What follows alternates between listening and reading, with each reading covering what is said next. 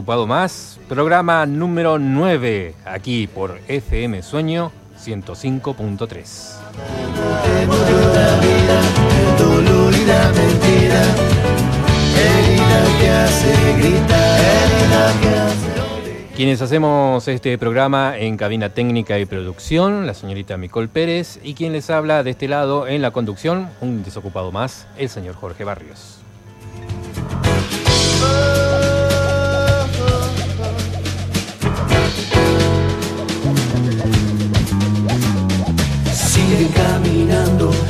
Y lo que hacemos habitualmente en este programa es tratar la temática de la desocupación, el desempleo a nivel mundial y tratar de incentivar eh, el espíritu solidario, tratar de sacar de adentro el espíritu solidario que tenemos todos y que por ahí en ciertos momentos dejamos reflotar una vez más o una vez es un poco más que otras.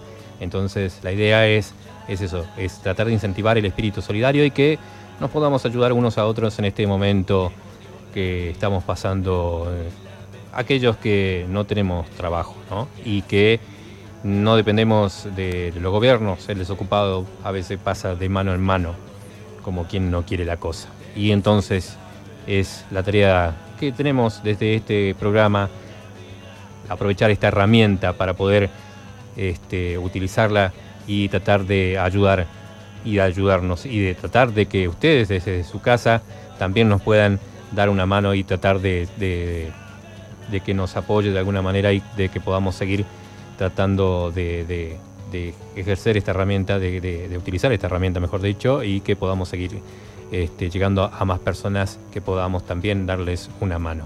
La vía de comunicación, el WhatsApp de la radio 2944 95 50 53, el Facebook Radio 105.3 Sueño, el Facebook del programa Un Desocupado Más, el Gmail Un Desocupado Más en Bariloche arroba gmail.com. Ellos siguen caminando, ya van a llegar. ¿Buscas contratar personal? Pásanos el aviso que lo comparto. WhatsApp 2944 9550 53. Un desocupado más. Por la 105.3.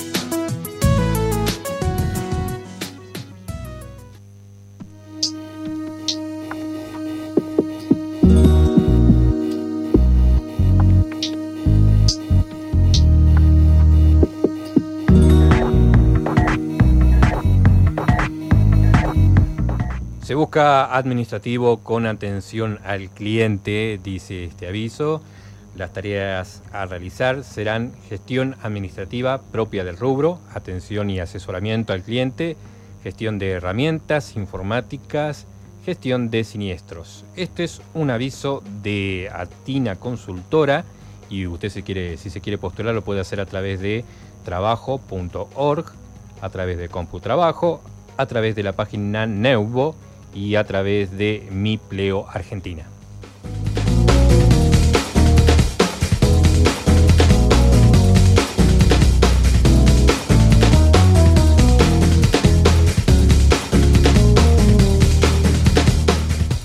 Se busca repositor, dice 200 horas. Para importante cadena de supermercados se encuentran en la búsqueda de repositor para la localidad de Bariloche. Se valorará experiencia previa en el puesto, similar, y disponibilidad de horarios rotativos. Esto es un aviso de Grupo Gestión y si usted se quiere postular lo puede hacer a través de la página que se llama Birpin.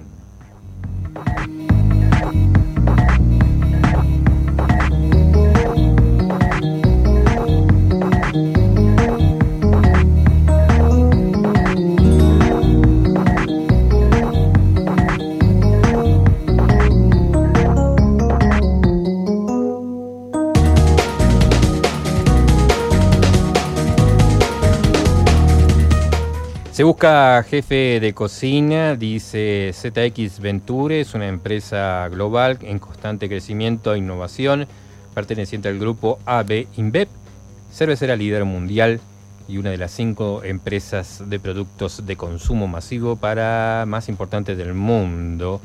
Dice, buscan talento excepcional, dice, nuestra fortaleza radica en la diversidad de las experiencias previas de los miembros de nuestro equipo. Nuestro equipo es, nuestro objetivo es encontrar personas emprendedoras y disruptivas que compartan nuestra pasión por el crecimiento y la innovación. Están contratando a aquellos que persiguen desafíos imposibles, brindándoles la libertad y los recursos necesarios para dar vida a sus ideas y soluciones innovadoras. Desde ingenieros, estrategas y analistas de datos hasta gerentes de productos y diseñadores. Son un pequeño ejército de futuristas, creativos y hacedores y soñadores. Lograr el objetivo de irrumpir la industria trazando nuevos desafíos requiere un talento excepcional están buscando personas motivadas para dejar su huella en un nivel global. Requerimiento terciario, 5 años de experiencia, edad entre 27 y 35 años. Este aviso, si usted está interesado en postularse como jefe de cocina, lo puede hacer postulándose en la página CompuTrabajo.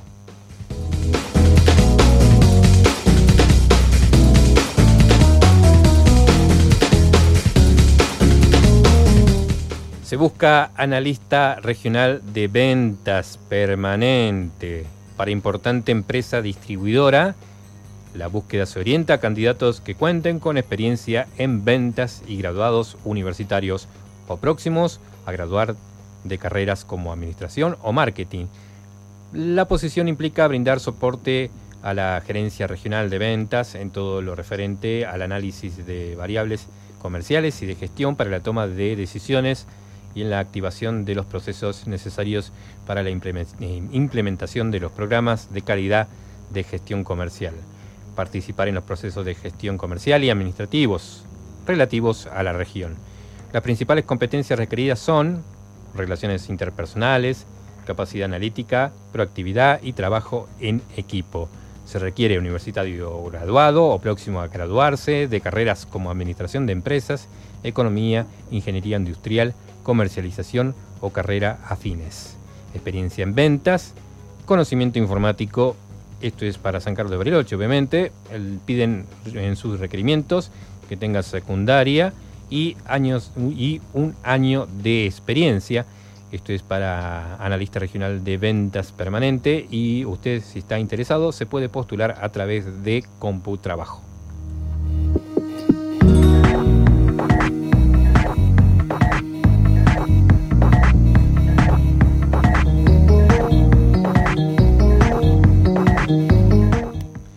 Eh, lo siguiente son avisos o es un aviso que figura en la página Yo también busco trabajo en Bariloche. Se busca para Instituto Céntrico de Formación Profesional docente de criminalística con formación y experiencia comprobable. Enviar currículum vitae con datos de contacto a convocatoria profesoresbrc.gmail.com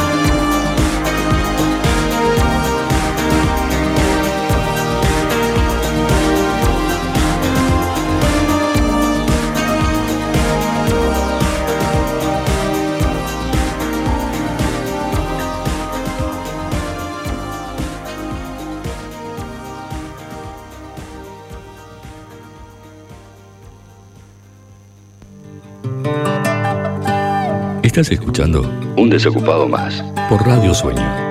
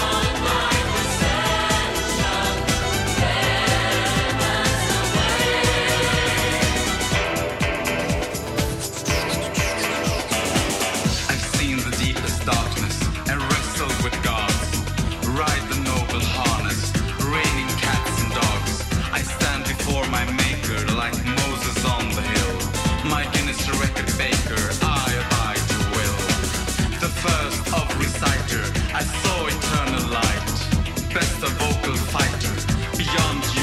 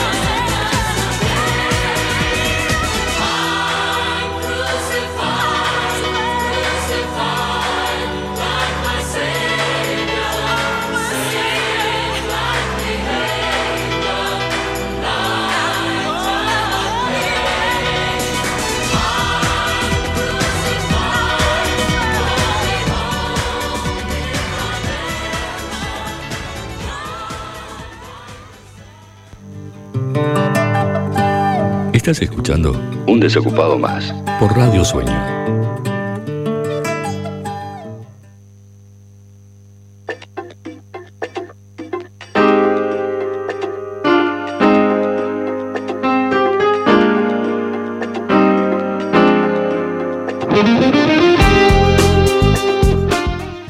Seguimos en el programa número 9 de Un Desocupado Más, programa que se emite por FM Sueño 105.3. Alarma por el procedimiento preventivo de crisis que presentó Hipertehuelche. Desde la firma le comunicaron al gremio de comercio que la intención no es despedir a nadie, pero encendió las alarmas. La empresa Hipertehuelche presentó un procedimiento preventivo de crisis ante el Ministerio de Producción y Trabajo de Nación. En Bariloche la firma funciona en Pasaje Gutiérrez y Avenida Juan Germán y cuenta con alrededor de 50 trabajadores. Pero esta empresa, Santa Cruceña, cuenta con locales en toda la Patagonia. Tenemos entendido que la misma presentación hicieron en La Pampa. Nos dijeron que tenía que ver meramente con una cuestión impositiva, con la presión de la FIP pero lo que exigimos es que cualquier tipo de ajuste o diferimiento de deuda no lo carguen a los trabajadores, manifestó Alberto Arabarco, secretario gremial de la Asociación de Empleados de Comercio. Aunque la ley establece que durante el periodo que dure el procedimiento preventivo de crisis el empleador no puede efectuar despidos ni los trabajadores pueden realizar medidas de fuerza, encendió el alerta en Bariloche. Esto realmente preocupa, eh, pero bueno, vamos a ver cómo, se desenlaza esta situación. Aunque dice, además agregó este, Barco, el secretario gremial de la Asociación Empleado de Comercios, aunque la ley establece que durante el periodo que dure el, procedimiento preventivo de crisis el empleador no puede efectuar despidos ni los trabajadores pueden realizar medidas de fuerza eh, Arabarco aseguró que el gerente general de la empresa se comunicó con el gremio de comercio. La empresa agregó, se comprometió de palabra a seguir pagando los salarios a término y a no despedir gente. La situación es preocupante, no solo de esta empresa, hay muchas en la misma situación. Este modelo económico ha llevado al desastre, concluyó el dirigente gremial.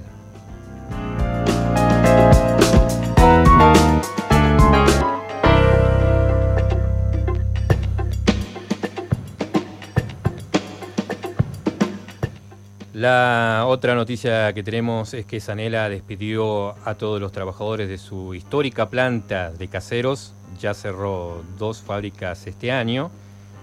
La planta amaneció rodeada de policías. Solo se salvaron del despido los gerentes y el personal administrativo.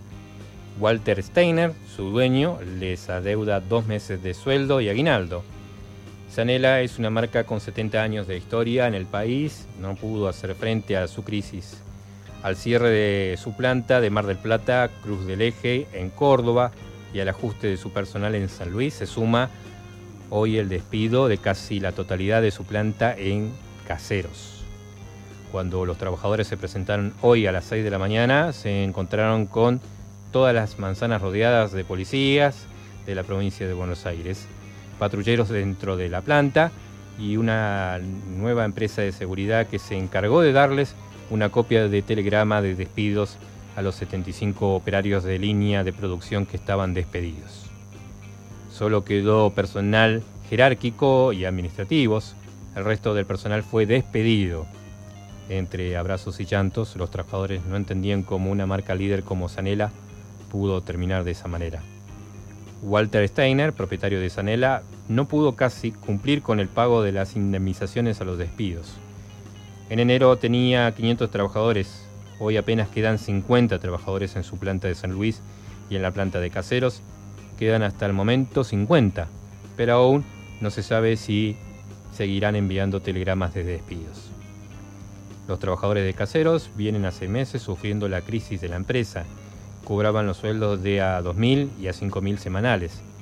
No cobraron aguinaldo, no les pagaron vacaciones y sin embargo seguían cumpliendo su horario de todos los días. Cuando le reclamaban el pago de los salarios a Steiner, le pedían que les entregara una moto y él respondía, si quieren una moto, la tienen que pagar. La segunda semana pasada habían ofrecido entregarles unos equipos electrógenos que estaban abandonados en la fábrica hace años. Ahora nos despide con el artículo 247 para pagarnos el 50% de la indemnización en ocho cuotas, algo que no corresponde, cuenta uno de los trabajadores en medio de la bronca. Zanela supo ser una marca líder, símbolo de la industria nacional, tal es así que hasta la calle donde se ubica la planta de casero se llamaba Juan Zanela, en honor al creador de esta empresa.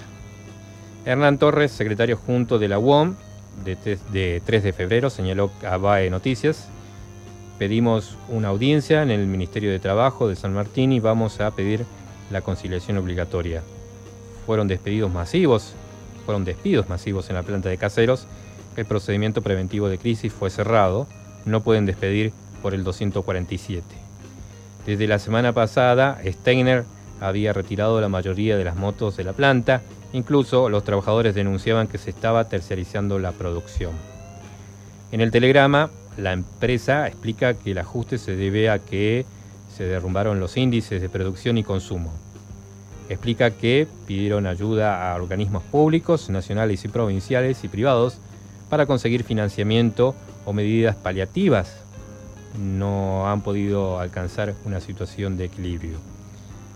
Zanella señala en el telegrama de despido que debe hacer ajuste para sostener la continuidad, a mediano plazo y en la espera que las condiciones se modifiquen a largo plazo a las 12.30 los trabajadores junto a la UOM de 3 de febrero empezaron, eh, fueron al Ministerio de Trabajo de San Martín para pedir la conciliación obligatoria y la reincorporación de los trabajadores.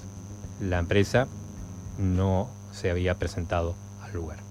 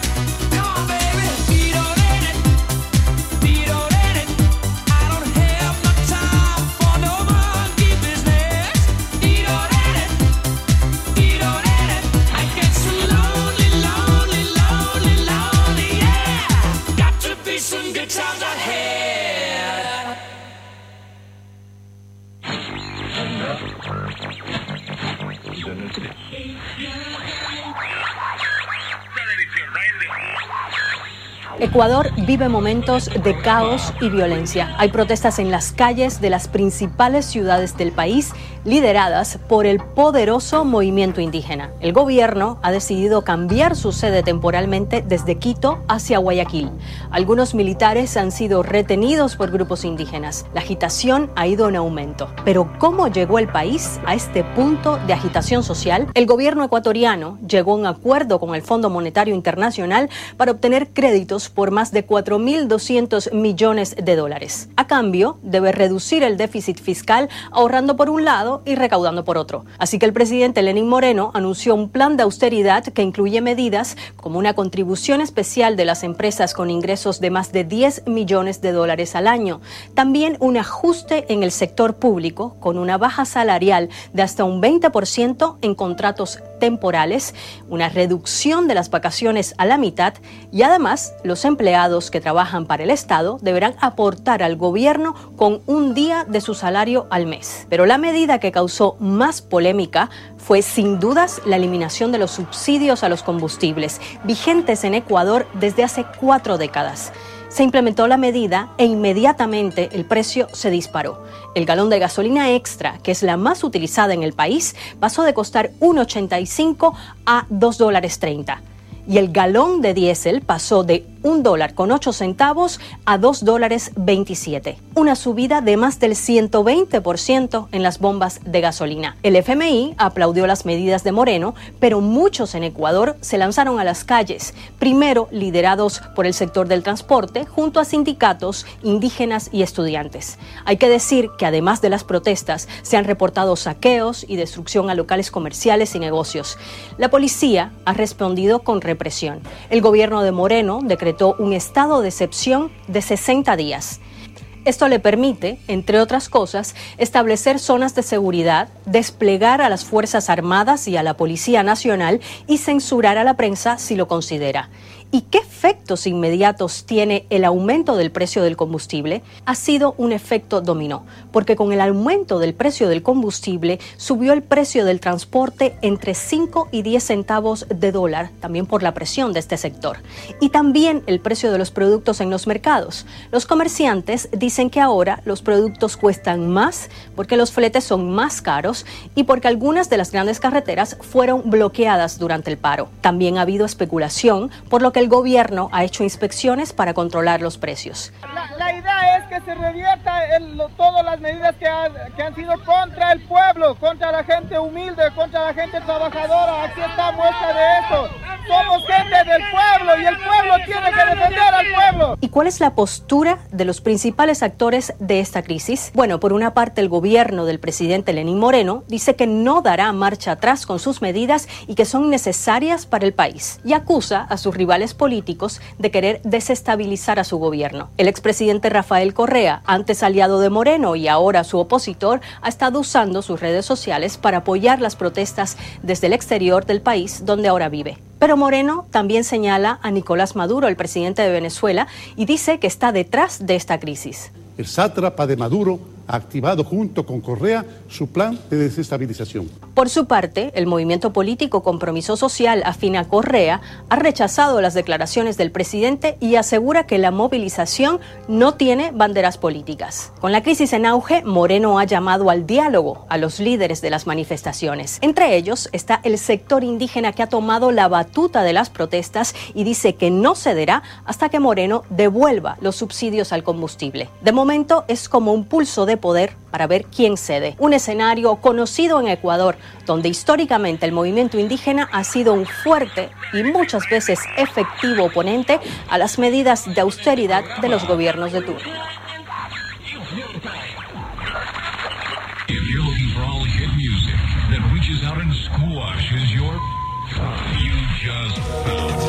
En las calles somos un colectivo de personas que no importa los gobiernos ni el clima, nos verás pasar un desocupado más. Por la 105.3, por Radio Sueño.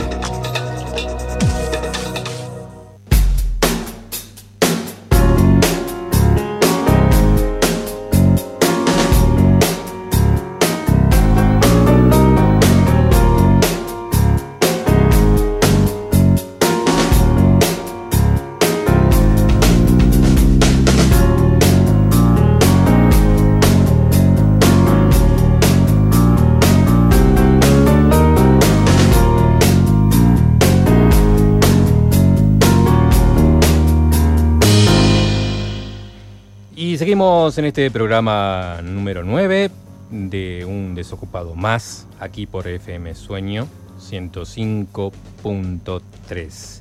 Y hoy les traemos a ustedes que están en sus casas, en el momento que nos escuchen, una recomendación para, este, para estos días que vienen, para el día de hoy, ¿por qué no? Y es una recomendación de una película.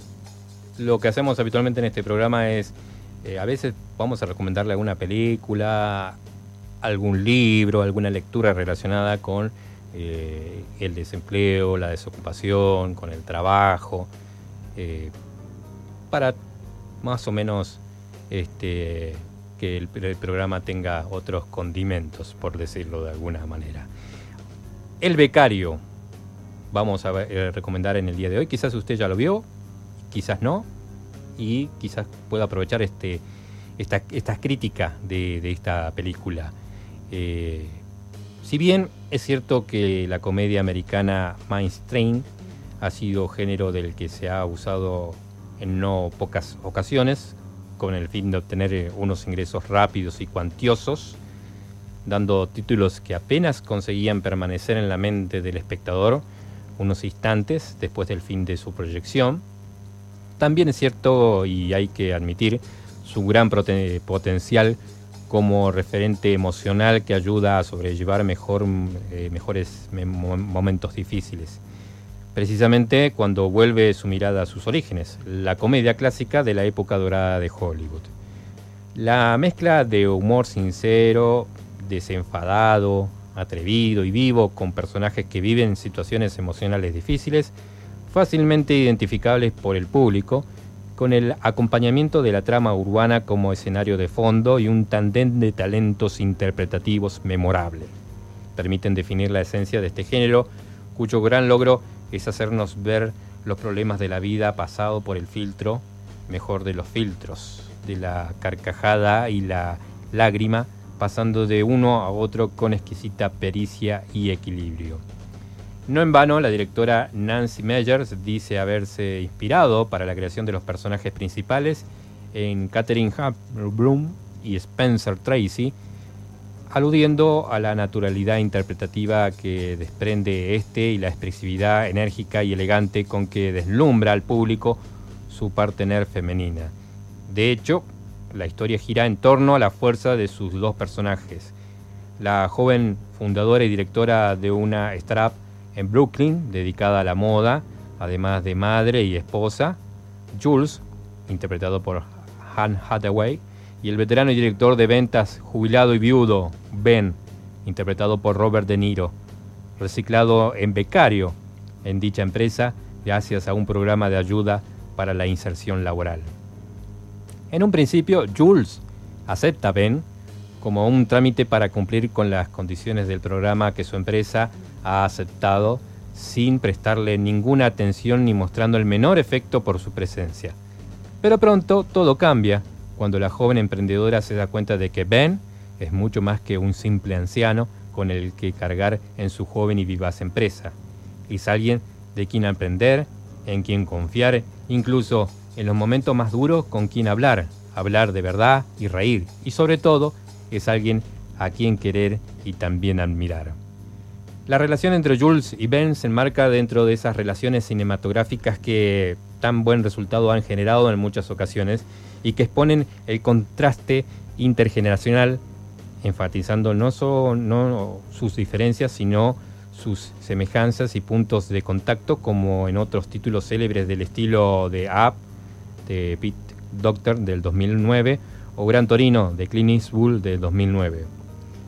La fuerza interpretativa de Anne Hathaway, reforzada por su radiante y estilísticamente inigualable sonrisa, se deja ver en el becario del mismo modo que en sus anteriores trabajos, pero añadiendo el, nerviosismo eh, característico de la madre trabajadora, emprendedora, inagotable y que se esfuerza por llevar una vida en casa y el trabajo y lo más perfecta posible un cúmulo de emociones que vienen a calmar y reconducir las, eh, las expertas habilidades del genio de De Niro, quien en este papel se ha ganado de un plumazo a las nuevas generaciones de jóvenes, del mismo modo que lo hizo con los que lo descubrieron por primera vez y disfrutaron en Los Padres de ella, Meet and Parents, Jace Roach 2000, demostrando a su vez la maestría que atesora para la comedia y para meterse en el bolsillo al público con unas estratégicas muecas y una presencia puramente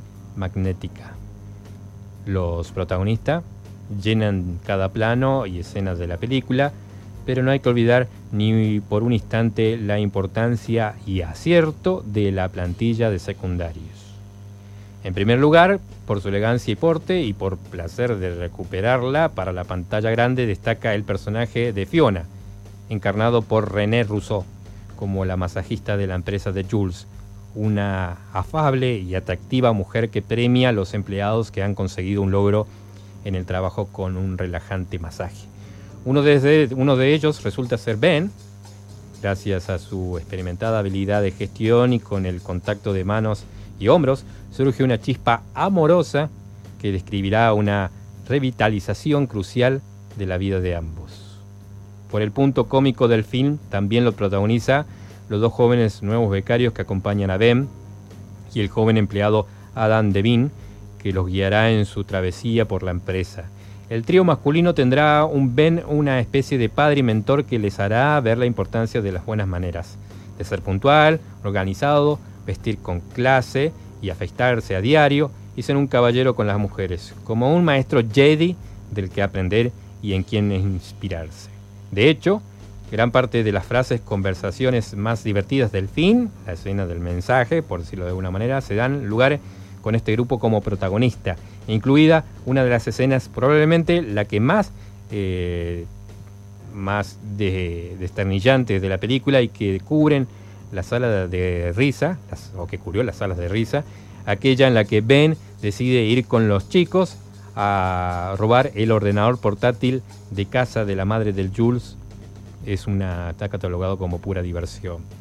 Los temas tratados en el título de Nancy Meyers son variados y pueden sintetizarse en el dolor de la soledad, la pérdida de, ser un, de un ser amado, la necesidad de amar y ser querido, el precio del éxito y de trabajar duro, en la estabilidad familiar, el no renunciar nunca a nuestros sueños y por supuesto aprender de nuestros mayores. Ellos son los que han vivido el pasado y por tanto conocen las bases para nuestro futuro. Aunque la filmografía de Nancy Meyer está caracterizada por historias con personajes emocionalmente dañados, pero curiosamente con una posición económica a nivel de vida y relaciones familiares aparentemente ideales, como se puede apreciar en sofisticadas este, comedias como En qué piensan las mujeres, What, What Woman One del 2001, eh, en la película Cuando menos te lo esperas del 2003 o No es tan fácil del 2009, siempre permanece en la constante del buen rollismo que desprende en sus películas la relación saludable enfrentada y eh, reflexivamente criticada entre mujeres y hombres y los conflictos emocionales intergeneracionales, una dosis de energía positiva, es esa que se necesita hoy en el becario y se consigue esta nota. Entonces, para aquellas que no la vieron, recomendamos que la vean. Yo la vi después que me dijo mi productora que recomendaba esta película y de medida que fui compartiendo con ustedes esta sinopsis, puedo decir que la vi y la disfruten y aquí le dejamos un tráiler de esta película una de las preguntas más reveladoras que hacemos a todos nuestros becarios, así que quiero que en esta lo des todo, ¿vale? ¿Dónde te ves dentro de 10 años? ¿A los 80? ¿Algún consejo antes de que entre? Odia a la gente que no parpadea, le descuadra. Hola, Jules. eh, Soy Ben, su nuevo becario. Me alegra que tú también te lo tomes con humor. Ya somos dos. Te mandaré un mail cuando tenga algo que puedas hacer. Espero sus noticias, señor. Oh, eh, cuánto lo siento. ¿Eres el nuevo chofer de Jules? No, en realidad soy su becario. Me El becario congeniado. Mister Simpatía, cae genial a todos. Hay que ir elegante, la camisa siempre por dentro, porque ya nadie se mete nada por dentro. ¿A quién pregunto? Soy Fiona, la masajista. Yo soy Ben. ¿Qué tal, Ben? Tú sigue, sigue. ¿Hay que? No eres tan mayor como pensaba. Nuestros inversores creen que un director ejecutivo experimentado podría descargarte de trabajo. Que me den clases y lo haré yo. Nunca en mi vida he tenido algo así, algo tan grande y fascinante como lo que has creado tú. Recuerda quién lo ha logrado. A divertirse. Es en momentos como estos en los que necesitas a alguien con quien poder contar. Porque eres mi... Becario. Bueno, yo iba a decir mi becario barra mejor amigo. ¿Cómo es que en una generación los hombres han pasado de ser como Jack Nicholson o Harrison Ford a... Vaya.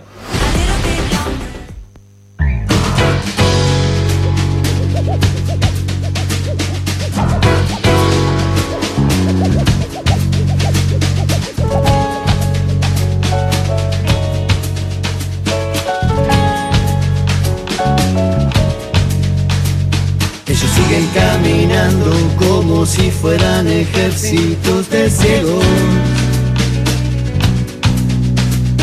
Ellos siguen caminando porque casi todo el tiempo les mintieron. Ellos siguen caminando a ningún lugar. Ellos siguen caminando, ya van a llegar.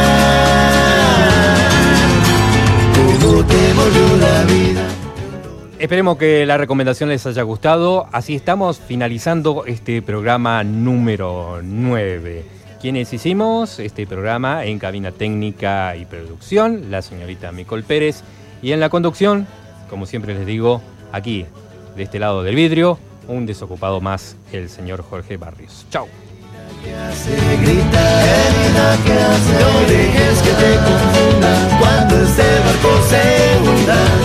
Tienes que saber nadar.